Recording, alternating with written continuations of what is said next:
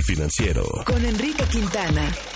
Analizo lo más importante en la economía, los negocios y las finanzas. El financiero con Enrique Quintana. Yo estoy seguro de que no nos va a dar pulmonía, espero que nos dé una, un catarrito, ¿no? En así las cosas. 7 de la mañana con 42 minutos, mi querido Enrique Quintana, ¿cómo estás? Buenos días. Muy buenos días, Gaby, Javier, ¿qué tal? ¿Qué tal, Buen maestro día. Quintana? Qué gusto escucharlo, buenos días. Igualmente. Pues maestro Quintana, arranquemos, nos adelantaba un poquito algo Roberto Aguilar hace rato, el tema de la inflación de febrero, pero a ver, cuéntanos, recuérdanos cómo salimos y sobre todo qué tenemos que leer de los datos que se dan a conocer. Eh, salimos razonablemente bien. Bueno, no está Digo- mal, digamos. No mal, bajó un poquito la inflación el mes pasado, enero, el mes pasado que, que se reportó, ya estamos en marzo, pero el dato es de febrero. En enero estuvimos arribita de 7.8 y la que da a conocer hoy el INEGI es de 7.6. Ok.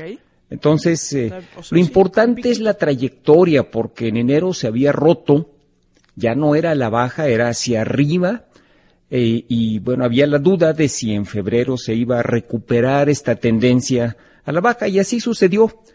Es poquito todavía, eh, apenas dos décimas, pero lo positivo es que nuevamente la inflación va a la baja. Lo negativo es que lo que sigue subiendo más, pues son los alimentos. Las llamadas mercancías alimenticias se incrementaron en 13.7. ¿En cuánto? decir, 13.7. 13.7. Es decir, eh, casi al doble de la inflación promedio.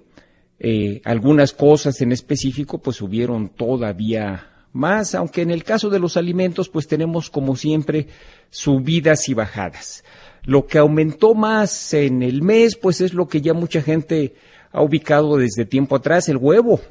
Ah, sí, claro. El huevo subió 9% en el mes de febrero, pero también el pollo, el pollo casi 4%, y pues para el desayuno también los plátanos 11.3. Los plátanos. Los dominicos, los machos, de todo, Sí. Hoy me voy a un plátano, se me olvidó. 11.3%. Eh, hoy, hoy Javier Risco va a traer un plátano. pero dije, no, no puedo salir con él a la calle. O sea, después de este dato, qué bueno, qué bueno, maestro Quintana. que no Sí, saliste capaz que te lo roban. lo Exacto, roban, sí, sí, sí. exacto. Ok. Ok, Eh, y, y en contraste, pues también hay un- algunos alimentos que bajaron en el mes. El jitomate que había subido mucho, pues bajó 18%. El chile serrano esencial para nuestras salsas, pues bajó 20. Así es que ahora sí se le puede poner salsita a los tacos sin, sin problema en la cartera, 20% abajo, la calabacita 9%, eh, la lechuguita para los que están a dieta 4.3%, el chile poblano, pues para los chiles rellenos 9.9% abajo, entonces tenemos ahí como que un repertorio diverso de productos alimenticios que subieron y otros que bajaron. Digamos que el dato no es para entusiasmarse ni para hacer fiestas, sigue estando muy alta la inflación. No creo que esto cambie la perspectiva del Banco de México, que en los primeros días de abril seguramente incrementará en un cuarto de punto al menos la tasa de interés, pero por lo menos ya no empeoró. Eso es algo que pues podría haber ocurrido y no no fue este el caso para el dato de febrero que se da a conocer el día de hoy. Pues ahí está. El, el- las salsas también las das por ahí el chile serrano para que Gaby no te cueste tanto la, la salsa. Ahí Sí. está, ahí es una Sí, buena pero noticia. no- Pero no, puedo hacer, que a y mí me gustan noticias. mucho, que no puedo hacer los plátanos machos fritos, que a mí me gustan mucho. Sí, Por con arrocito, Con imagínate. arrocito, que saben deliciosos. Anda pero muy bueno. caro, anda muy caro. Bueno, ese es uno de los temas, maestro Quintana. Y otra de las preguntas que se han hecho los especialistas en las últimas semanas tiene que ver con el alza en el consumo. ¿Ya hay respuestas para esta alza? Sí, algunas eh, con los datos de febrero también, Javier. Eh, hemos recorrido eh, diversos indicadores de consumo, pues que salen bien. Sí. Las ventas de las tiendas de autoservicio, las ventas de coches, eh, y otro tipo de, de variables que uno dice, bueno, pues sí está arrancando mejor el año en materia de consumo. Y una explicación es lo que pasó tanto con el empleo como con el salario en el sector formal. Y lo subrayo, es el sector formal de la economía.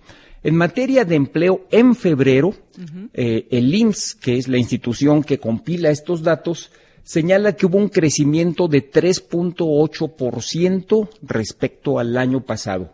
Esto significa como cerca de 176 mil nuevos empleos. Eh, este es un primer factor. Y un segundo factor es el crecimiento del salario con el que se cotiza al IMSS, que es un indicador pues, de cómo andan los salarios en el sector formal. Y aquí pues se han seguido las buenas noticias ya desde hace un tiempo. El incremento es de 11%, 11.2% eh, respecto al salario con el que se cotizaba en febrero de 2022. Eh, aún considerando una inflación que hoy la conocemos de 7.6, pues te quedan unos eh, tres y medio puntitos de diferencia que es incremento del salario real. Entonces, cuando conjugas las dos cosas, el empleo sigue creciendo, por una parte, y por otra parte, el salario de cotización, el salario del sector formal, también crece un 3% más o menos en términos reales, pues tienes que el, el monto de los recursos, la llamada masa salarial, pues en términos reales ha crecido como 6% en el último año. Entonces ahí está la explicación, o por lo menos una de las explicaciones del por qué eh, de repente estamos viendo pues que las ventas de los comercios, de los coches y demás están mejorando, porque sí hay más dinero en la economía. Ya. Pues sí, eso, es un, eso es un buen dato, sí. La verdad Sí, es que sin duda positivo. dato, claro, claro. Y sobre todo esto también el por qué y de dónde y cómo, ¿no? Este, estos dineros que están ahí. Interesante, la verdad muy interesante. Este, y pues cuéntanos cómo anda nuestro peso fortachón. Pues eh, la, in- la inflación más baja lo volvió a fortalecer. Anda en 17.91. Sí. 17.91. Ya para estos niveles, el punto de referencia, ¿se acuerdan que era 2018? Sí. No, y ahora es 2017. Órale. Desde el año 2017, Guau. Sí, qué impresión. hace casi seis años, no habíamos visto niveles como los que tenemos hoy. 17.91. Y quiero aprovechar porque hoy eh, publicas la segunda parte y al final dices seguiremos comentando el tema, es decir, podrán venir otras partes Continuará. más. Continuará. porque dices los ganadores y perdedores del dólar barato, segunda parte. Sí. Este, ya nos habías adelantado algunos. eh, ¿Cuáles señalas ahora, Enrique? Mira, te, te- hago una radiografía un poco más detallada de los sectores exportadores, por ejemplo. Ya. El- es diferente un exportador que consume eh, productos nacionales en pesos que un exportador, por ejemplo, en el sector del automóvil o la electrónica, que casi todo lo trae desde lejos. eh, entonces, por un lado, eh, pierde, digamos, con el dólar barato como exportador y gana con el dólar barato como importador. Claro.